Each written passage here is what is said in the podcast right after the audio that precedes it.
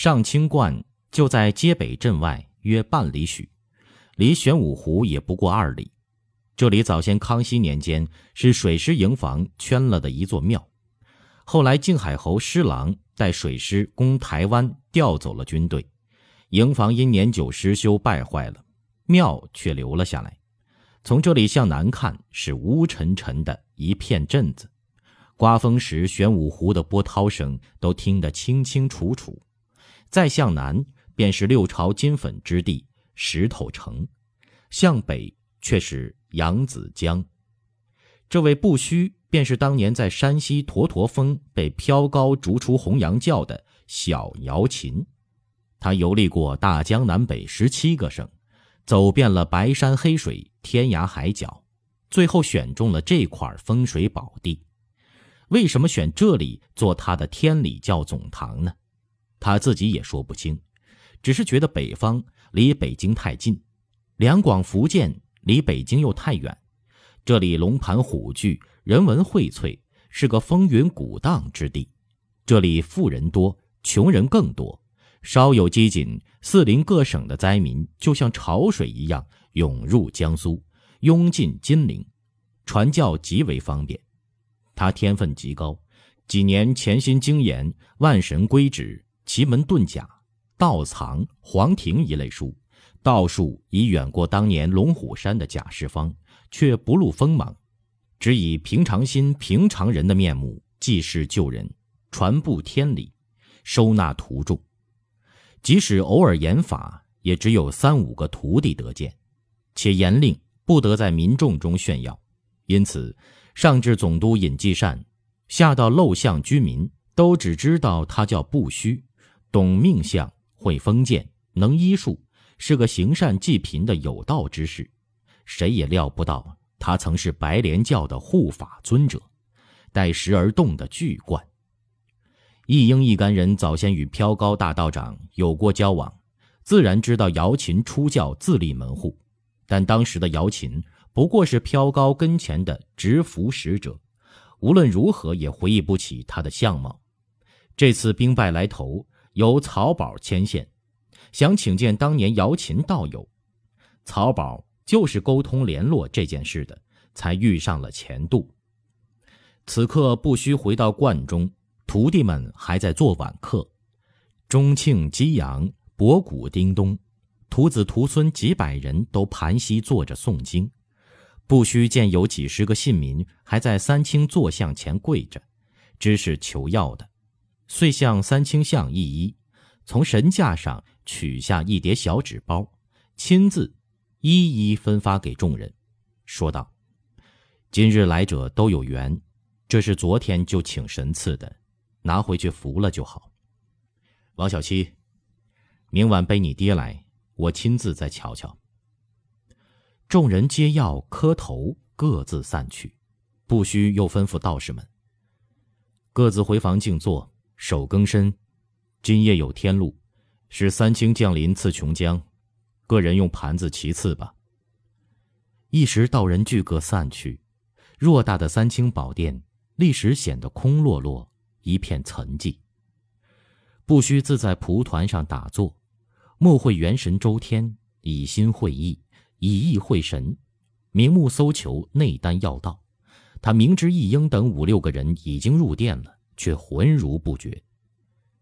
一英许久才说：“不须道兄。”贫道一英稽首。旁边站着的胡印中也是道装打扮，见不须不言语，便说：“不须道长，这就是我们紫云观住持道长一英。昨晚来见，我已经说过了。今日又让曹氏介绍，想见一见姚琴大仙师，务请道长接引。”不须这才缓缓开幕，扫视了一眼一英身后的雷剑等四姊妹，叹息一声道：“唉，不要误我清修，我亦不误你们的事。我确实不认识你们说的姚琴道长。修道以清净为本，金丹大道不在鼎炉之中。道兄，你们是性情中人。”不是我道门法源弟子。易英，唉，我以久闻大名，是术能通神之人，一味在红尘中打滚，何如早日归正？易英一直在用元神试图与不虚通会，但意念功力发出，再三袭扰，不虚不惧不应，浑然与普通人无异，难以感应，便以为他是全真道派，笑了笑，坐下说：“全真以性命修养为本，只是为了自己长生，究竟于世人有什么益处啊？”不虚只是摇头。说：“我不是全真道门。无论何种道派，若倚仗术法，终是入了旁门。我是自然门，随遇而安，物外无求，取水到渠成之意，循乎天理，顺乎人情，以此善缘济世，永与红尘无涉。”易英问道：“什么是自然道？”自然即是天道。什么叫天道？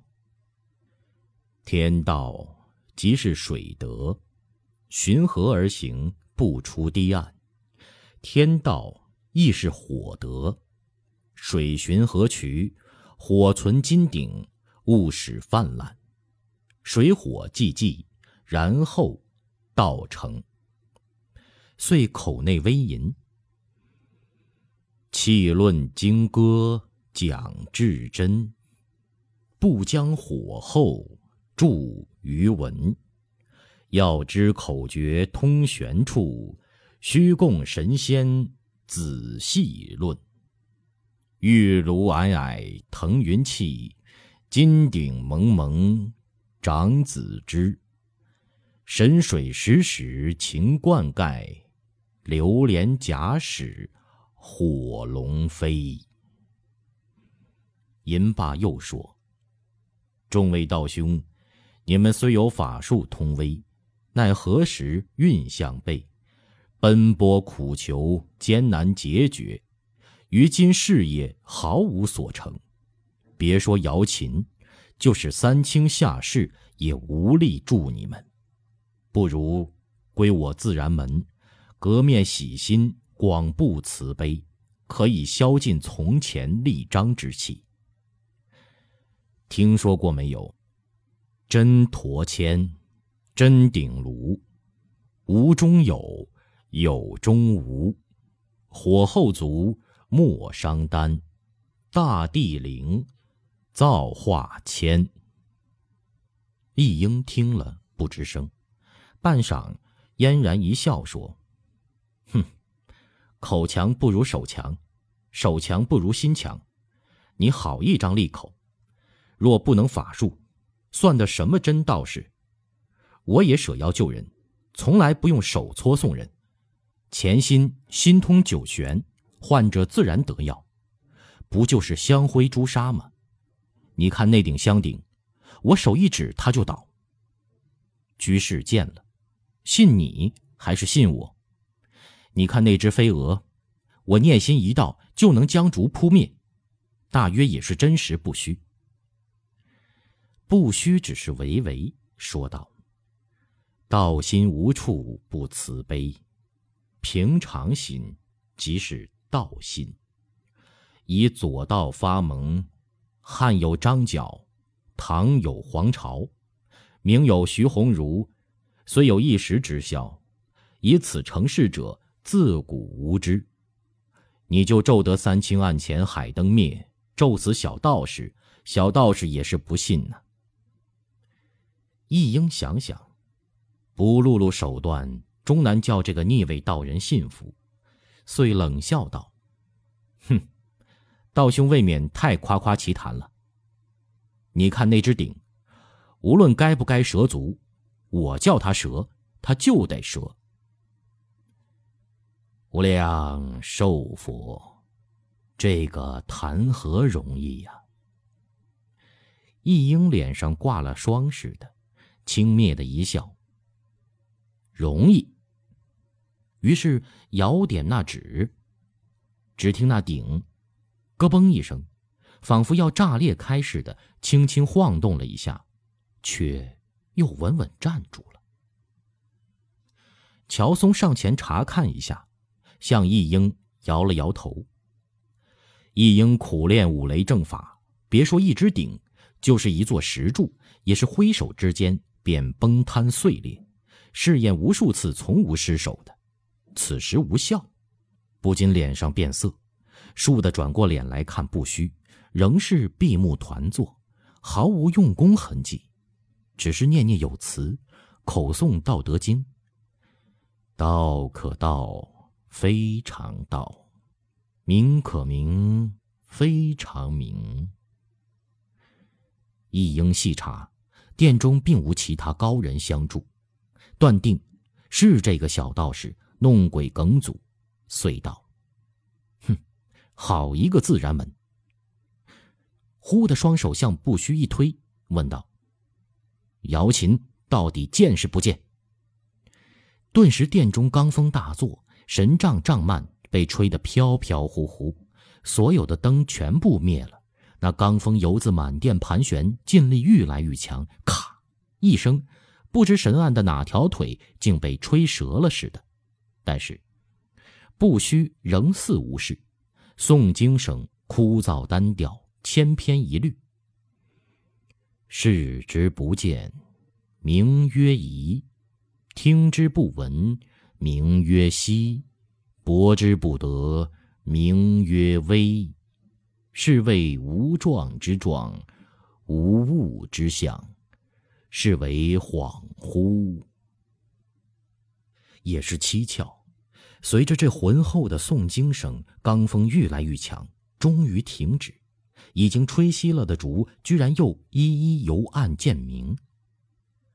不须停止了诵经，说道：“居士法力甚深，贫道佩服。但此种功力出自于法，已与老子之道相悖。逆理而行，虽强力为之。”终究只是自摧自残而已。你已经亵渎了三清，速离此处，不要再扰。胡印中噌的抽出腰刀，大叫一声：“做主！这分明是个妖道，什么自然？我一刀劈了他，刀自然就割死了他。”喊着扑身便上。印中不可鲁莽。一英此时才知道，这位道士功夫深不可测呀。断声喝止胡印中，向不虚打一击手说：“既然不肯赐教，是贫道无缘。我们走。”慢。不虚叫住了众人，却又沉吟片刻，方说：“金陵对你是险地，故乡既不可依，向东去吧。我还是劝你们隐归自然门，可得善终。”岂不闻吉凶五吝皆生忽动？但要去，也不中留，也是结束使然。赠你一句话：二八兴，二八亡，谨防二八言上房，届时自有应验。说罢，又复诵经。一英等人出庙，远远还能听见。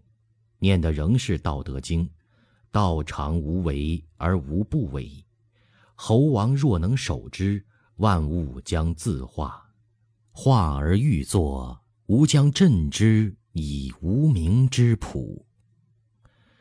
易英等几个人在星光闪烁的庙外站定，雷剑等人都在凝望着易英，等待他的决策。易英深深叹息一声，说：“今日。”方知天外有天呐！这不须说的对，南京确实不是我们的善地。我们在武昌、上海、清江、苏杭二州，还有湘塘没有散，投奔哪一处好啊？唐和说：“他自己那么大法术，却劝别人当平常人，可见这个不虚是个口是心非的。他叫我们向东，我们偏向西，看是怎样。”武昌那个地方接两广，接陕西，接四川，和这边也通联。我看比东边好办，东边太富了。”易英笑着摇头，说：“正为交通太便利，我们不能去。光是四川就有几万露营兵，我们无法招架呀。这个不虚虽然不和我们一道，但似乎也不以我为敌。他指点的还是对的。”现在查的这样紧，如果把脚一走，或许从此就完了。所以，我心里还是有点不情愿的。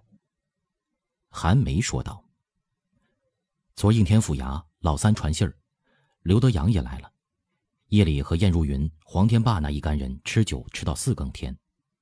燕如云吃醉了，又哭又笑，喊着教主的名，满院乱跑，还说他宁肯自己死，也不肯害你。”黄天霸叫徒弟们把他捆住了，灌了些马尿给他醒酒。老三还说，吴瞎子去了扬州，传令黑道人物和青帮、严曹二帮都来对付我们。看来想在东边寻个立足之地也不容易呀。依着我说，乘着刘统勋一心在江南搜寻，我们还回中原，出其不意，占山为王，再大造声势。一应半晌才道。我们折腾不起了，向南有多少关隘，向北也有，还是向东，我们招收难民，开支房、绣坊，隐蔽下来。现在的事儿根本不是造声势，是自存，平安顶下这一劫，待机而动才是上策。他顿了一下，语调又由舒缓变得强硬起来。不虚的棋走得比我们稳，他能做到的，我为什么做不到？天一亮我们就乘舟东下，但南京的地盘不能丢。我看雷剑和乔松留下吧，我到了东边，自然派人来联络。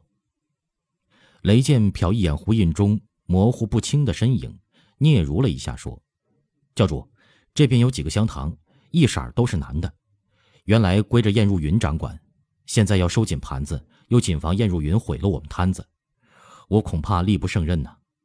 不如请胡大哥留下，比我更方便些。一英半晌才说：“好吧，那就请胡兄弟在这里主持，雷剑相助好了。”自在山东救起胡印中，他隐隐觉得胡印中和雷剑之间有点什么，但实在是什么又模糊不清。他原在燕如云的纠缠之中，胡印中似乎也隐隐约约的搅进来。现在燕如云倒戈，对男女之事他更觉了无意趣，从心底无声的透了一口气。一英又谆谆嘱咐：“我每到一处，留有暗记。你们这里好，我自然知道。要待不下去了，千万不要硬撑，要去找我。小心与人交往，不要轻易接纳新人。”就是旧人好友，也要重新查考，弄清了确实暗地通敌，就杀掉。但也不要弄得本教兄弟互相猜疑，人人自危。稳过这一阵儿，刘统勋见无从下手，自然也就谢了。他下海捕文书向上交代，我们的日子就好过了。第二日天刚明，易英等三十余人便各自从燕子矶买舟东下。雷剑一身男装，和胡印忠站在码头上，看着一叶扁舟顺江漂流而下，变到只有芝麻大，变到一片混沌，二人才离开码头。胡印中望着岸上的杨柳，认真的说：“起风了，你这顶瓜皮帽还要往下压一压。你不肯剃头，穿男装不能和人接近。”走近了，任哪个人都能看出你是女的。